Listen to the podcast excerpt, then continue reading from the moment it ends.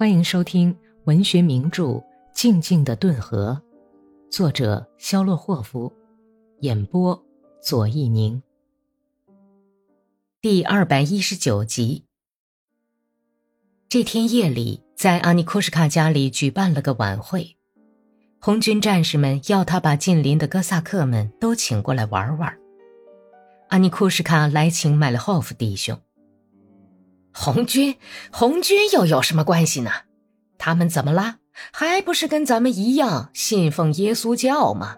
和咱们一样也是俄罗斯人吗？真的，你们信也好，不信也好，我却很可怜他们。我在乎什么呢？他们中间有个犹太人，他也是人嘛。咱们在波兰可打过不少犹太人，哼。不过这家伙给我喝了一杯老酒。我喜欢犹太人，走，格里高利，逼家。哎呀，你不要看不起我。格里高利不肯去，但是潘特莱普罗科菲耶维奇劝说道：“去吧，不然他们就会说看不起他们了。去吧，去吧，不要记仇。”他们走到院子里，温暖的夜预示明天将是个好天气，一股煤渣。和马粪烟气味儿。哥萨克们默默地在院子里站了一会儿，就走了。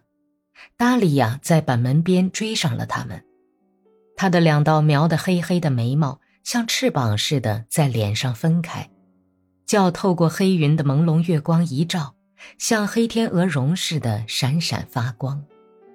他们想把我老婆灌醉，不过他们的目的是达不到的。好兄弟，我可是有眼睛的。阿尼库什卡不停地嘟囔着，但是烧酒把他推到篱笆上，从小道上摔到大雪堆上。蓝色的像砂糖一样松脆的雪在脚底下咯吱咯吱地响，风卷着雪花从灰色的天幕上飘落下来。风吹走纸烟上的火星，捧起一阵阵的雪雾。在繁星照耀下，夜风在向白色羽毛般的云片进攻。鹰在天空追上天鹅时，就是这样用挺起的胸脯攻击天鹅的。于是，那一团团鹅毛似的白雪如波浪起伏，飞落到驯服的大地上，遮没了村庄，遮没了十字交叉的大路、草原、人兽的足迹。阿尼库什卡家里简直叫人喘不过气来，油灯冒着尖尖的舌头似的黑烟苗，抽烟抽得烟雾弥漫，谁也看不见谁。一个红军手风琴手在拼命演奏萨拉托夫的女人，他劈开两条长腿，把风箱拉到最大限度。几个红军战士和邻居的娘们儿坐在长凳上。一个身体健壮的中年战士，穿着保护色的棉裤和短筒靴子，靴子上装着一副大的出奇，像是从博物馆里拿出来的刺马针。他正跟阿尼库什卡的老婆打得火热。他那头发蜷曲的后脑勺上扣着顶灰色羊羔皮帽子，栗色的脸上大汗淋漓，汗湿的手。在抚摸着阿尼库什卡老婆的脊背，这娘们儿已经神不守舍了，垂涎欲滴的张着血红的大嘴，她想躲开一点儿，可是瘫软无力。她也看见了丈夫和别的娘们儿含笑的目光，但是却怎么也没有力量把这只强有力的手从背上推开。她好像一点儿也不知道羞耻了。醉意朦胧，瘫软无力的嘻嘻的笑着。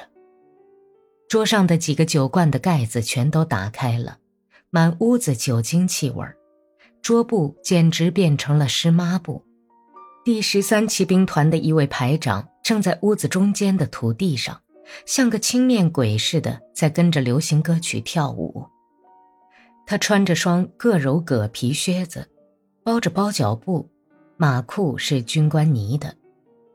格里高利站在门口，看着靴子和马裤，心里想：从军官身上剥下来的。然后把目光移到他的脸上，脸色黝黑，闪着汗珠，就像铁青马汗淋淋的屁股一样。圆耳轮向外扎煞着，厚嘴唇往下耷拉着。犹太鬼可是很伶俐。格里高利自己心里揣摩着，也给他和毕德罗斟上了烧酒。格里高利喝得很小心，但是毕德罗却很快就喝醉了。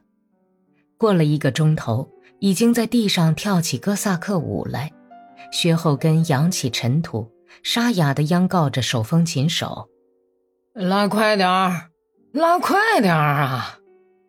格里高利坐在桌边嗑着炒倭瓜子，他旁边坐着一个身材高大的西伯利亚人，是机枪手。这位机枪手皱起孩子似的圆脸，说话很温和，但是吐字不清，把整团人说成警团人，月亮就成了月朗。我们把高尔察克打垮了，我们现在正收拾你们的克拉斯诺夫，狠狠地揍他一顿，就完事大吉了，这有多好啊！然后大家就可以回去种地了。土地多得很，随便你种，叫它长庄稼。土地这玩意儿就像娘们儿一样，它是不会自己跑到你怀里来的，要把它捉过来。谁要是阻拦你，就把他杀死。我们不要你们的土地，只不过是要大家平均分配。格里高利同意他的说法。可是暗地一直在偷偷地观察着红军战士，担心似乎是没有根据的。大家都赞赏地笑着，瞅着毕德罗，欣赏着他那灵活匀称的动作。一个清醒的声音兴高采烈地叫着：“这魔鬼太棒了！”但是格里高利偶然发现一个全发的战士，班长正眯缝着眼睛看他。于是他就警惕起来，酒也不喝了。本集播讲完毕，感谢收听。